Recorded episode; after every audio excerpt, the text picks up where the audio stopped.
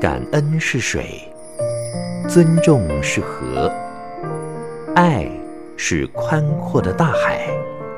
让我们用爱感觉生命，滋润生命。欢迎收听《爱洒人间》。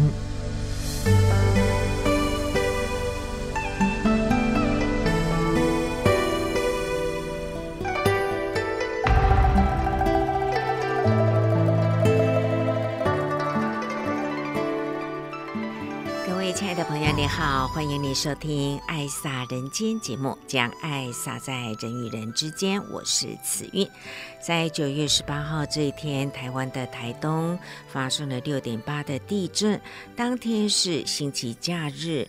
花莲慈济医院的医护呢，也都自动自发的紧急动员，来到玉里去支援，包括静思精舍的常住师父以及慈济志工，还有志业体的同仁们，除了人力的投入之外呢，也带去了必要的物资，有热食、面包、水、饼干，更重要的是心灵上的安抚与安定啊！我们总是在。第一时间走在最前，做到最后。那几天，所有的救灾人员、工作人员的餐点以及饮水呢，都是由慈济职工来提供的。那么，慈济在玉里有静思堂，也设立了据点，做必要的医疗救助。在强烈地震之后，也发现了有学校的校舍以及民宅的倒塌哦，这些安全的评估都是需要重建的。所以花莲县长许县长也找到了慈济慈善事业的执行长严博文以及上人呢来寻求支持，上人也答应愿意尽可能的来提供协助。好，我们就进入今天的爱洒人间。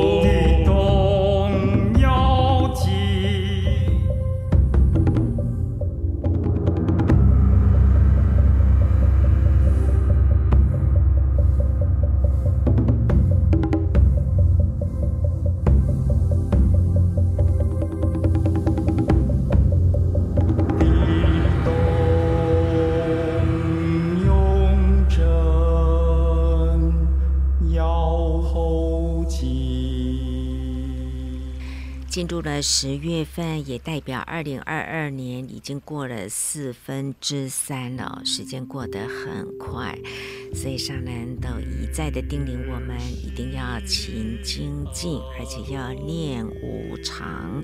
一秒钟之前并不知道一秒钟之后会发生什么事哦，要时常保有这样的无常观。我们来看看今天的心灵阅读。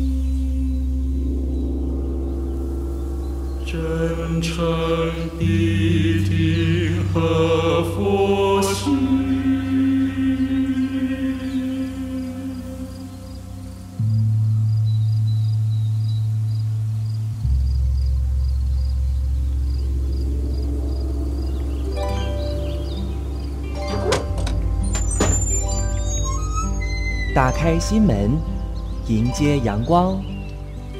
心中有爱，就是富有而可爱的人生。让我们一起享受心灵阅读。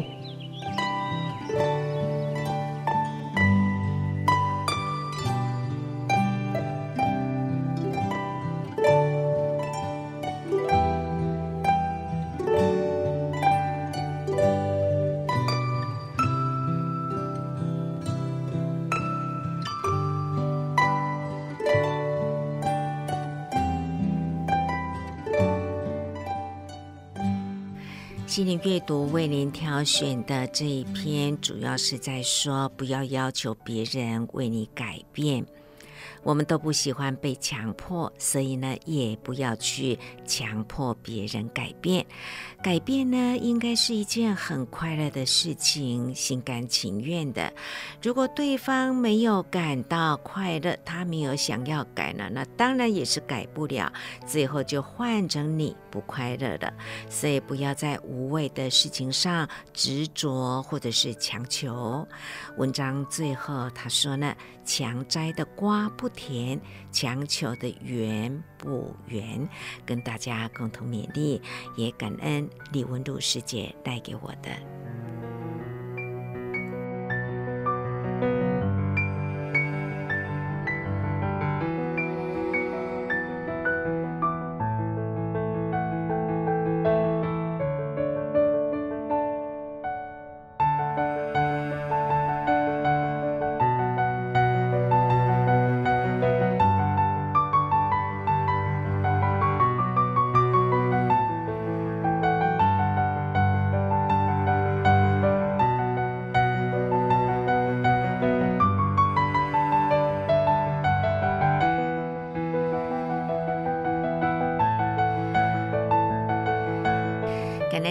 听《爱莎人间》节目，在每个星期一的下午两点半呢，都固定有慈济慈善之夜的一个分享。您有把握这个机会聆听吗？可以知道很多的讯息，不单单是台湾，在海内外啊，现在用视讯呢都非常的方便，可以将最新的讯息所做的呢来分享给全球。那么在九月十九号这一天呢，因为是九一八地震的隔天。所以呢，上来说，真的是要提高警觉，还有呢，法亲要不断的关怀。在台东、玉里、花莲都有资深的菩萨们，他们是最早慈济的种子，亲自走过的这段路啊，讲出来的故事是很珍贵的。如果没有他们，就没有今天的慈济。我觉得上人非常的念旧，而且非常的感恩哦，在早期这样子跟着。上人很辛苦的筚路蓝缕走过的这段路了，也的确没有他们的开路，就没有今天的慈济。我们用心来聆听上人对大家的启勉，很令人呐惊吓，大家都惊掉了啊！其实呢，这师父在那个大家人讲，我们呢要提高警觉。四大不调，那过去一段时间都一直在说啊，哪一个国家地大不调，水大不调，风、水、火等等哈啊，都一直一直在听到。同时，我都会说，台湾人呐、要提高警觉呀！的确呢，我们平常都是要抱着无常观，所以人人要精进呐。这一波的地震发生在低雄，可以想象啊，我们在花莲就已经呢感觉到天摇地动，时间又长，有不少家庭的用具啦掉落，那就是平时习惯不好。收拾东西呢，没有放好，大大的教育我们呢，还是要警惕，不要以为呢，这一波地震已经过了，这一波是可能有这个可能气起来两点了，有没有真的觉醒啊？惊世一灾难呐！我们要有警示的醒悟哈，我们醒悟了吗？这要自问自己，所以请大家要练无常，勤精进啊！刚刚那几位师父们也已经到哦，今仔日去哈，那也听到了。大家再回报回来，而且呢，菩萨们啊，也聚聚在一里净食堂里哈，看大家呢都是平安，听来呢真的很庆幸啊。法亲呐，要不断不断的关怀，能去。用电话的也可以，或者是呢，年纪大的，请菩萨们有时间啦，家家户户都行到哈，去盖坐坐谈谈啦，回忆过去。大家年纪大了，人人生命中曾经有过去。三四十年前啊，一路走过来，那个时代几岁啊？三四十年后，现在几岁啊？我们现在呢，老菩萨比较少出去，中年代的菩萨们也要起花啦，法亲呐，爱听秀。年纪比较大的呢，请中年的菩萨们，这一波过火了，就真的要找时间去找这一群老菩萨坐一坐，聊一聊，问问他们过去的记忆多少，同时呢，也把他的。过去的记忆，多多少少把它笔录下来，回来呢，盘点一下。我们现在要编的实际的历史，这一群老菩萨呢，这是最早的种子啊，他们的故事哈，都是。很珍贵，没有过去的这一群老菩萨，就没有今天的慈济。地震在叫醒了我们的道心，那道亲、道心要把它再连接起来，彼此爱护疼惜，委员们呐。慈济人呐、不就是呢？哪里有苦，我们就哪里去。年长的人呐、我们却看到了，我们都要呼吁呢，请邻里人呐、关怀他们的邻里的孤老人。何况呢，我们更需要。回顾过去的，多关心资深人哈，这都是最近啊一直一直在提起。后尾啦，招致啦，哪一天啦，等来好师父看看呢？师父嘛，几那年无出去啦，他大家呢也没有回来，所以吼、哦，小去去的吼，回归心灵故乡，师父真想要看你吼。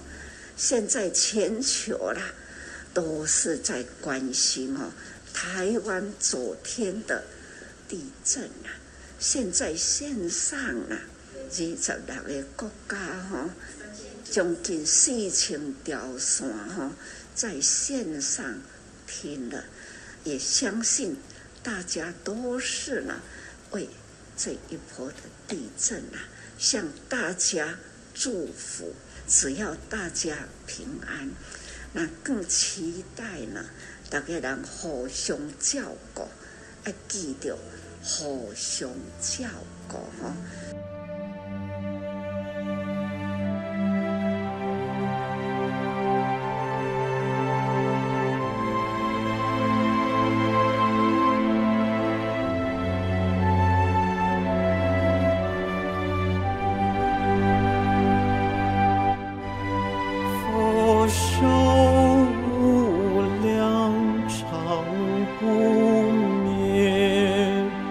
哈。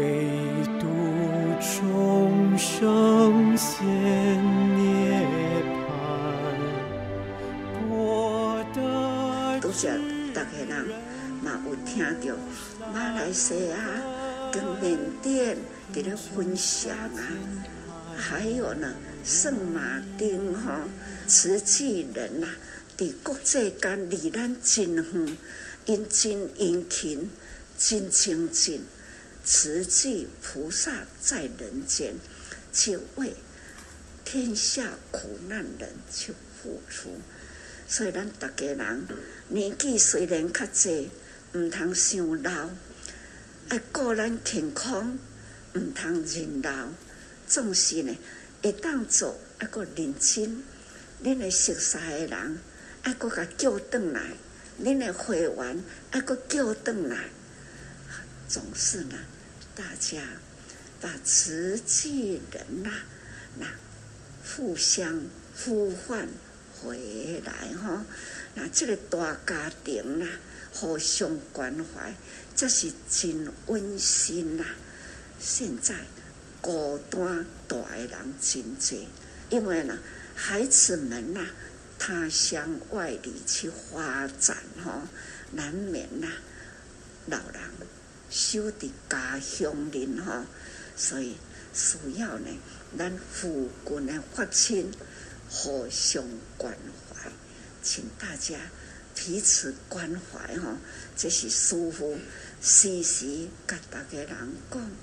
我们真希望讲哦，哪一天我走出去教育你，啊，若想到大当，就可去想着讲吼，香港啦，师父有这个心，我都家己呢，要安怎样用得我有力，通好过出门吼，这是我最大的期待啊！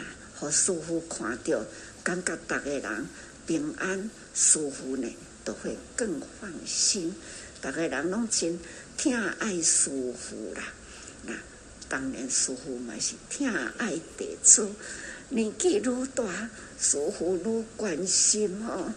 不管在哪一个国家，就要就地发挥菩萨在人间的大爱长情，叫你等故，叫你祖亲。情很长，我们大家呢彼此关怀了解，更能理解呢，爱很普遍，所以少不了你一分情，少不了你一分爱，所以呢，人人的爱啦，拼拼起来呢，那在我面前的这一张地图。期待能拼得呢更满、更丰富，所以起码文史部啦，他们呢都很用心，把大家人的资料拢总集过来，请大家人把咱的资料奉献出来，那走入了慈济历史呢，永恒的编辑，把它编起来，那永远在人间慧命啊，永恒哈，这些咱大家人起码用心哈，爱的能量呢，要传承一代一代的，所以咱跟人讲话讲会到的，都跟人讲出这菩萨招生哈，这是咱起码。大家要启动啊！时间呐、过得真快，分秒总是呢无形的挥洒过去啊！总是利用时间哦，来多把握。咱起码视讯很方便，你若想要看师父啊，听主持啊，恁都是大爱台啦，也真方便哈。或者是呢，师父那咧讲话，啊，恁都吼该点一下，不关系吼。我若讲话，恁拢听有，毋只是师父讲话，恁听有哦。全球的主持人转来，因咧甲我讲话，恁也应该拢听有啦。总是呢，一个镜头啊，我们都是大显神通，耳呀。耳通、目睭、眼通，哈，总是呢，按你都可以发挥到了文化、见思文化，一旦看到师父，一旦听到话，还可以呢，看到、听到了，迎来其菩萨在分享每一个国家。他们所做的话，好，他们所发挥的力量，所以呢，邀请全球慈济人呐、都把握因缘，有时间都登来啦，哈，登来台湾看师父，哈，啊，和师父看看咧，这华清呐。真的是生生世世的，所以情爱优等，爱爱普惠普遍哈，感恩各位菩萨，祝福大家平安呐、啊，福慧双修。往昔所造诸恶业，皆由无始贪嗔痴。大千世界未成数，无始来今西城居，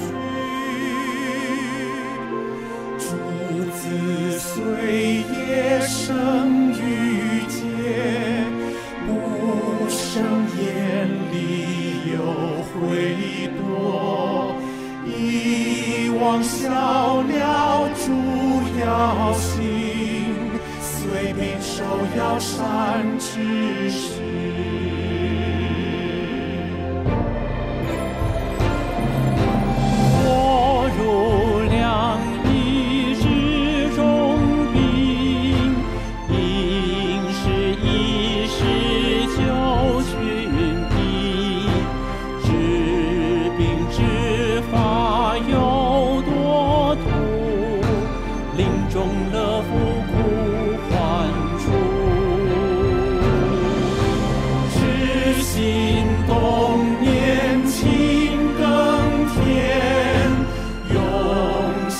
Ooh.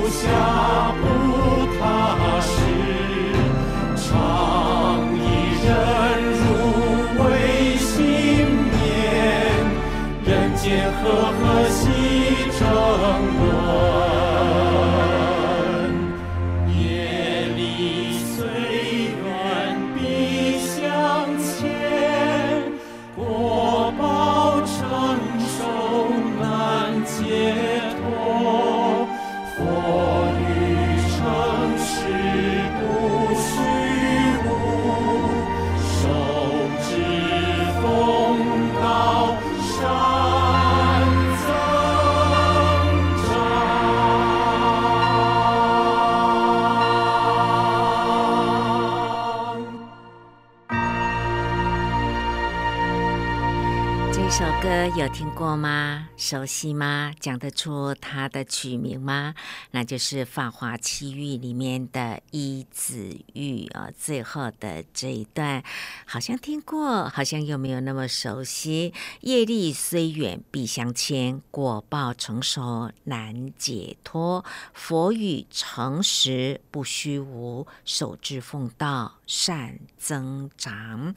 这是《一子喻》。接下来，爱洒人间节目呢，慈韵在为您安排的是九月份北区核心培训课，邀请到清修士萧敬元，谈到了慈济的国际慈善，它的缘起，以及现在我们要回归佛陀的故乡，弘法利生，让大家呢有一个全盘的了解。慈济的善跟爱是怎么样的遍满十方，然后遍满全球。那当然最重要的就是现在我们要回馈佛陀的故乡。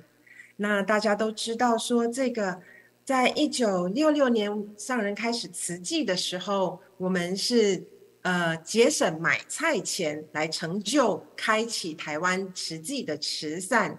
那那时候啊，这个三十位妇女到菜市场的时候买菜的时候，就会跟旁边买菜的人说：“这个节省五毛钱呢、啊，就可以救。”其他人就可以帮助苦难的人。那买菜的、卖菜的听到了，也都说这个五毛钱就可以救人呐、啊。大家呢都非常的响应，所以买菜的跟卖菜的说，那卖菜的也回馈买菜的，大家就是一种爱的循环。整个菜市场啊，花莲的菜市场就热闹起来了。所以慈济帮助的第一个个案呢，就是这一位林珍老太太。那这是慈济记住的第一个个案，我们不仅是给他米粮，还照顾到他晚年，直到他往生，帮他办理后事。那这个就林珍老太太，就是我们慈济的五毛钱开始的第一个个案。那从这个个案，我们就可以看到五毛钱的力量，那是由上人带着一群妇女，还有五位弟子开始的。慈济现在已经是五十七年了，到底这个从小小的慈善呢、我们是什么时候迈向国际、迈向全球的呢？哦，如果是以人来说的话，慈济第二十五年的时候，非常青年的时期，慈济就在一九九一年的时候，因为孟加拉的这个大洪灾，当时啊有一千多万的人受灾，二十多万的人死亡。所以在那个时候，上人就接到美国来的讯息，说慈济美国要发起救灾的行动。那上人祝福之后啊，美国就推动了美金一人一元的这个劝募行动，那要来帮助这个孟加拉的水灾的灾民。那美国人很努力啊，到这个菜市场啊，这个超级市场，每天的去劝募，但是三天过去之后。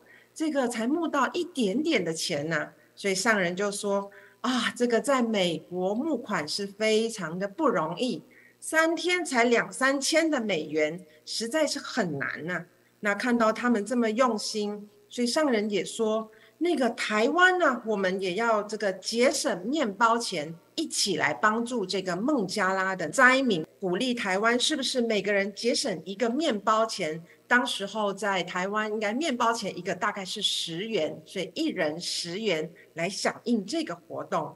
那上人说，只要我们每一个人省下一个面包钱，那这个金额，这个善款数额可能就不少了。所以我们不可以轻视微小的力量，实际呢，就是从很小的力量开始做起的。那上人呼吁大家，也像现在的弘法利生佛国的这个因缘一样，上人呼吁大家要把这个讯息传达出去，然后大家要随分随力的展开这个活动。虽然刚开始我们不敢这个预估数目很多，但是就是希望大家尽心力、奉献心力来帮助有难的灾民。所以最后呢，我们在第一次的这个跨业国际。就是把我们募到的这个善款，结合美国还有台湾的台币四百八十五万，就透过红十字会就捐给孟加拉的灾民。那在那一年，就是同样的一年，一九九一年，也是这个华东的大水灾，这个雨下了两个月，有两亿两千多的灾民啊，在这个特大的洪涝里边是哀嚎挣扎的。这个时候啊，七月十五号，美国又来电了。美国说，这个很多会众都希望慈济可以帮助大陆，那我们慈济是不是要开启大陆赈灾？上人觉得说，既然大家对慈济有信心，那就是对上人很大的鼓励。所以上人以宗教家的这份人伤我痛、人苦我悲的精神，就决定要向社会大众来呼吁慈济要发动大陆赈灾。那那一次，我们的慈济人也就跨海到了大陆。上人虽然这个已经呼吁出去。但是其实那个时候难免还是有不安的，上人也一直在想说，大众会不会同意我们把爱心跨海送出去？那到底慈济能不能点滴不漏的把大家的这个爱心送到灾民的手里？上人其实是不断的质问，但是又提醒自己说，能受天磨方铁汉。上人告诉自己说，你生下来就是要做那种不可能的事情。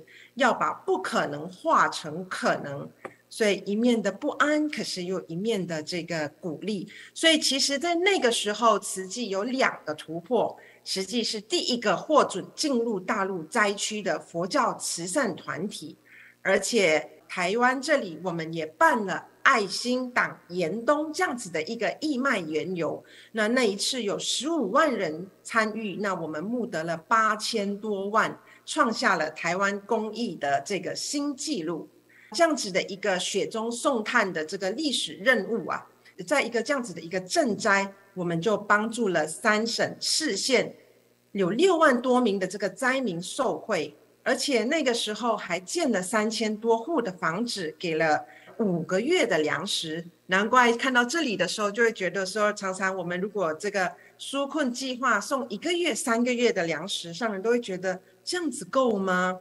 所以慈济的给予是有感受、有重量的。就在大陆赈灾进行这个一周年后，即将告一段落，那慈济也就成立了这个国际救难基金。因缘又来了，这个时候援助外蒙古的这个因缘又来了。一九九二年苏联解体的时候，撤走了所有驻外蒙古的人员，那也停止了一切的援助。所以整个外蒙古的生活是陷入了困境，大家可以看到，当时候这个小朋友的鞋子啊、裤子都是这样子破旧破烂的，因为非常的缺乏物资。在那个时候啊，很多的儿童都是营养不良的。那个时候有十二万个儿童啊是坐以待援的，所以实际在那个时候。也有我们慈济人走到外蒙古去帮助大家。现在画面看到的小朋友，一位是没有穿衣服啊，然后还有另外一位是切着小小的这个面包要共分共享。其实我们很多慈济人看到说，其实这些小朋友为什么在零下二十度竟然都没有穿衣服？一问之下才知道说，原来比较大的孩子因为要外出去找食物给弟妹。但是外出很冷啊，只好把小的这个留在家里的小孩的这个弟弟妹妹的衣服也给穿上，那去找食物，所以才会看到说这个小朋友都没有穿衣服，家里吃什么呢？政府有发放这个小饼啊，所以一块小饼再加这个血水融合的这个糖水啊，就是一位母亲、小孩、还有小婴儿、还有老人的食物啊。所以看到这样子是非常的不舍的，所以上人呢，不仅是呼吁大人要赈灾，也请我们台湾的小朋友要援助小朋友。所以呢，在当年呢，也有一个很可爱的这个小兄弟，他们呢就是卖专心，他们问妈妈说：“妈妈，你今年要买什么呀？那个要不要像去年一样，就是大陆赈灾的时候，我们卖这个不吃零食一年？”那可以有一万元捐给施工上人。那这次妈妈就说，妈妈说要买专心，因为你们读书啊，上课不专心，所以啊，这个小兄弟就两人呢，就把他的一年的专心用一万元卖给他们的妈妈，那就是要平时的时候要用功读书，要专心。小朋友就很可爱呀、他们当年从台中到台北见到上人的时候，还悄悄地在上人的耳边说：“师公，你知道吗？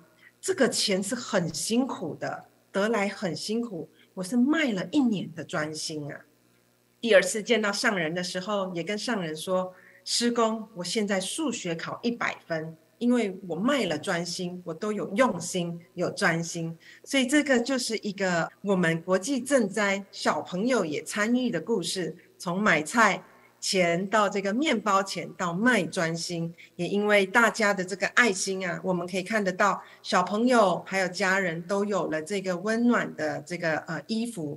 所以从一九六六年到开始这个竹筒岁月五毛钱，到一九九一年。实际二十五年跨足跨迈向了国际，那一直到现在，我们已经在全球一百二十八个国家地区，然后有六十六个国家有慈济人。大家可能会问说，慈济的这个国际赈灾的原则是直接、重点、尊重、务实、及时。这一两年呢，这个疫情期间封国封城，这五个原则还做得到吗？告诉诸位菩萨做得到的，因为上人又给我们开路了。原来我们想说那就不能直接啦，那上人告诉我们还是可以的。我们借力使力，借重跟其他的国际团体合作，那我们或者是我们当地的慈济人，我们还是可以直接重点的帮助海外的慈善。目前已经一百二十八个国家了。所以上人只要一呼啊，弟子就是万应。也许很多在座的菩萨会说啊，过去的已经来不及参与啦，但是没关系，现在的我们还来得及相遇。为什么呢？因为今年现在如火如荼进行的，也会延续到明年跟之后，就是《法华经》演绎，还有回馈佛陀的故乡。今天我们就是现场有两位新马的菩萨。待会就会带我们到这个从台湾三千多公里、四千多公里到这个尼泊尔、印度，我们要来看慈济在这个地方我们做了怎么样的援助。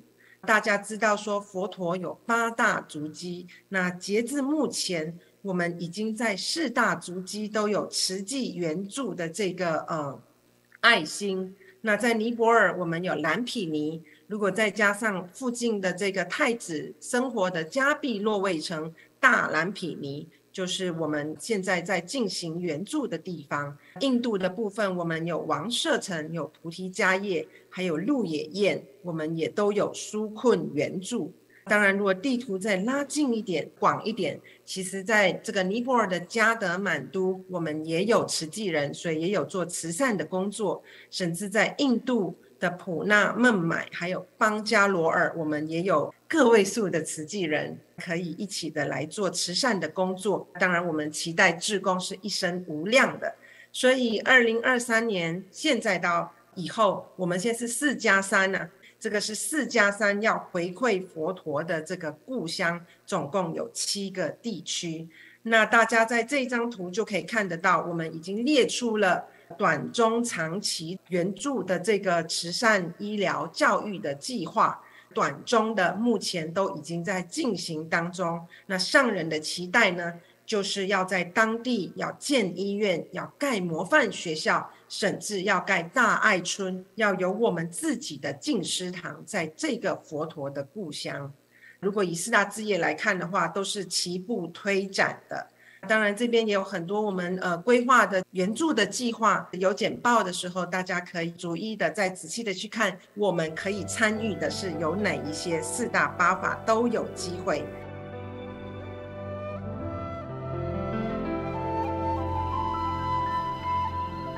其实，在蓝毗尼，在尼泊尔这个因缘不是现在才进去的，如刚才这个呃慈韵师姐有讲的，就是一九九三年，因为水灾的因缘，我们已经进去过，那也盖了大爱屋，盖了一千八百的这个大爱屋，在尼泊尔的南部盖了很好的房子。大家记得这个房子是三十年前盖的，但是待会大家看看尼泊尔现在的房子又是长得怎么样呢？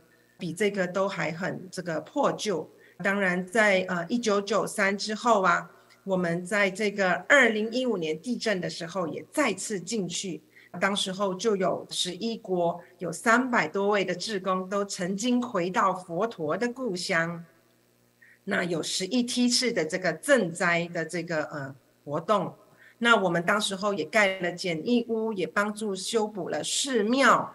好，那这个就是呃，当时候二零一五年的志工种子，现在都还在。所以蓝毗尼的因缘，其实也是从二零一五年师贤师兄带队前往，那一直到二零一九年，我们在续这一份缘，就是由林副总、还有刘孝成副执行长，还有马来西亚的郭继元师兄、郭执行长也一起前往。那那时候就签了 MOU。那这位就是当时候的市长啊，看到上人的这个法照，拿到上人的书，就自动的这个把上人的这个书举高，说他是上人累世的弟子，有一天一定要回到花莲来拜见上人。这里也看得到说，虽然是疫情，但是我们跟佛陀故乡的这份情没有断，所以我们在疫情期间也有十趟包机送了物资、防疫物资给当地。当然也有透过当地的组织，还有我们的志工，也做了将近这个十三万户的纾困发放。现在我们新马的菩萨回到了这个蓝毗尼，为什么在这里特别的列出是第一百四十三天到今天？就是期待说，从二零二二年四月二十八号，当我们在回到这个地方，佛陀出生地的时候。我们希望这个因缘不能断，一定要持续，所以每一天都是要珍惜，每一天都要记得。这个就是呃简单的跟重点的跟大家分享实际国际赈灾的因缘，还有我们是在重回了佛陀的故乡。刚才我们所听到的是九月十八号北区的核心培训课，特别邀请到清修士萧敬元，特别谈到了在做国际慈善它的缘起到现在啊，让大家有一个通盘的了解，也感恩我们新马的慈济家人听到了上人想要回馈佛陀故乡的心愿，就一梯梯接力的前往。步步踏实走在苦难众生的环境中，也看到了残疾老病的恶性循环。仔细的了解，有没有机会来建设医疗和教育，辅导改善他们的生活，翻转贫病的人生？我们相信呢，人人心中有上人，全球的慈济人共同的贴近上人的心，听到上人声声的呼唤，就一定能够让正法、让佛法呢回归到佛陀出生地的心愿，这样子来实现了。最近我们推出了弘法利生，所以呢，用实际的行动，有钱出钱，有力出力。这一波呢，是一条漫长的路，要做的事情很多，包括医疗、教育、慈善等等啦。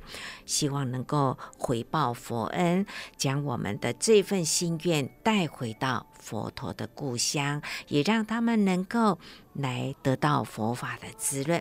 接下来我们来聆听的是新加坡慈济分会的执行长刘瑞士，他也去到了蓝毗尼，大概三年前，来告诉我们当地新加坡有一个青年中心啊，启用的时候，副总就啊跟我们说，有没有大医王还是白衣大士要去那边常住？因为在尼泊尔非常非常的需要医疗，因缘不具足。那一直到了。今年呐、啊，又副总又来跟我们关怀，他说让人非常非常的关心佛陀出生地，而且他非常的关切。那这次听到了副总的呼吁，那这次因缘真的是非常非常的具足。哦，那新加坡有四位菩萨就发愿常住哦，在南比尼就跟上人私信，我们就新加坡的菩萨就发愿哦，要学习这个富罗那多罗尼子的精神哦，所以我们就有一句口号，就是翻船尼泊尔，舍我其谁。那讲到这个邱建立师兄哦，他是我们分会的副执行长，他经商了三十年，他又想了一下，这一大世因缘哦，他这一生几时才可以遇到？哦，所以他就后来就毅然的说好，他就在三个礼拜之内把生意全部接手，然后就打算要去那边长。李国香师姐生活是非常的优雅，发心哦，就要跟着师兄一起。去那边常住，到了南比尼，他们就是白天做慈济，晚上都没有娱乐了。晚上就要写日志，哦，要跟本会联系。上人觉得说，在这个佛陀出生地，怎么样还是这么穷困，物质这么简陋，而学校的设施还是这么的差，当地的小孩的上学率很低，哦，尤其是医疗是非常非常的落后，晒干的牛粪。哦，来补补强，这样就变成一间屋子了。那那他的整个街道也是非常非常的落后。哦，当地的生活习惯哦，都好像回到我们的五六十年代，马路上哦是车要让牛啊，不是牛让车。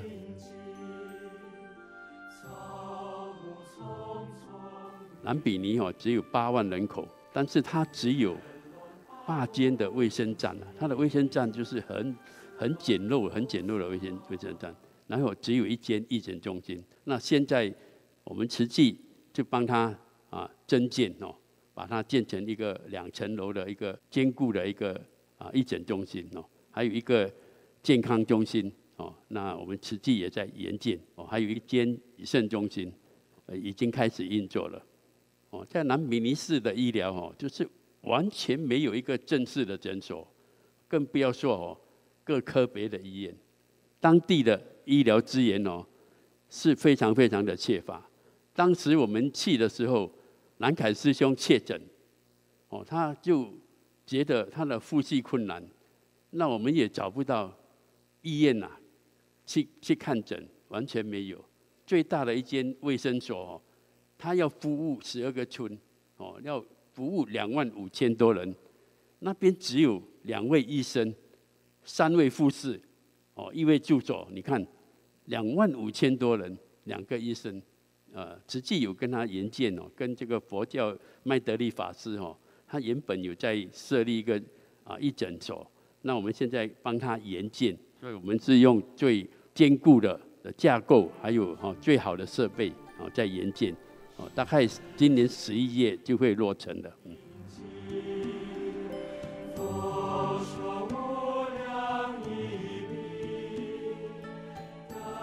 还有一个现象，当地的青年都出国去打工，而且那边存在着种姓的阶级啊。哦，我们碰到一个家庭，他的祖父是乞丐，父亲也是乞丐，孙子也是乞丐，好像是没有翻身的余地，就好像以前佛陀出生的时候，哦，他的周周遭也是一样啊，那种种姓阶级非常非常的分明。他们所谓的贱民就没有办法翻身哦，所以现在上人就想要翻转，包括种种的刚才这些现象，我们都要怎么样的帮他翻转过来。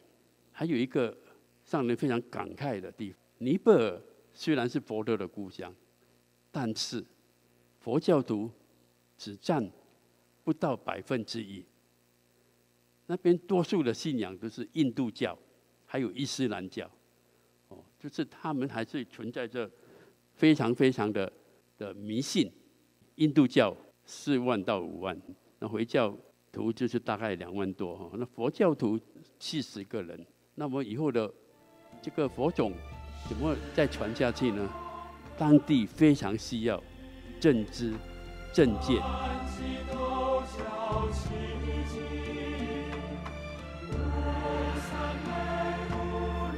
这个是是我们现在已经在差不多要建成的联络处哦，非常啊感恩我们有一个啊落脚处哦，在这个南比尼。我们在新加坡也听到在讲这个弘法利生。我们身为静思弟子，身为佛弟子，这个是我们的责任还有使命哦。所以现在全球静思弟子都在为这个弘法利生来沐心沐爱。像你讲八分饱，两分助人好，所以我们在新加坡也是如火如荼的展开了这个弘法利生的木心木爱。有一个新加坡中医师哦，他虽然不是呃很富有啊，他只是生活。可以过得去而已哦，他就跟我说，我要煎两个涌董。过了几天，他又跟我说，他要再煎四个涌董。哦，他看到我们去到蓝比尼，他非常非常感动。哦，然后上人要去翻转这个尼泊尔，他也非常非常感感动，所以他就发愿，哦，要捐了六个涌董。然后当地我们的职工也是有发芽的哦，我们在那边也做了像大家这样的一个培训。希望他们也可能成为小树，然后成为一棵大树来承担，实际可能会四大八法都会落实在那边。印尼的梅文迪先生阿言师兄，哦，他打电话给我，他知道我要来跟上人报告兰比尼的事。他讲，我们印尼哦建大爱村哦，建了大概一万多间哦，很有经验。他也想，这是是不是跟上人哈、来讲一下，说他们也有。真的有这个意愿，哦，要来帮助这些苦难的尼泊尔人来建大爱村。最近慈济在推的弘法利生，弘法就是呢佛法兴现弘大圣，利生呢是救拔天下苦难的人。那么在佛陀出生的地方蓝毗尼呢，虽然是观光客和朝圣者会来到，但是没有带动出整体环境的一个提升哦。居民同样是贫苦的，各项资源都很匮乏。现在有了顿渡师姐所提供的一个点，那么。我们已经迈开了脚步了，感觉上了很踏实，落脚点已经有心稳定下来，就开始要来建立菩萨的基地了，为他们先稳定生机，吃得饱，有安居的地方，还有受教育的机会，才能够让佛法的精神呢稳定落实在蓝皮尼。希望大家呢都尽这一份的力，有钱出钱，有力出力了，我们一起跟上人来完成回报佛恩的一个大愿。今天的爱萨人间节目，慈运就为您进行到这喽。感恩您的爱听，我们说再见，拜拜。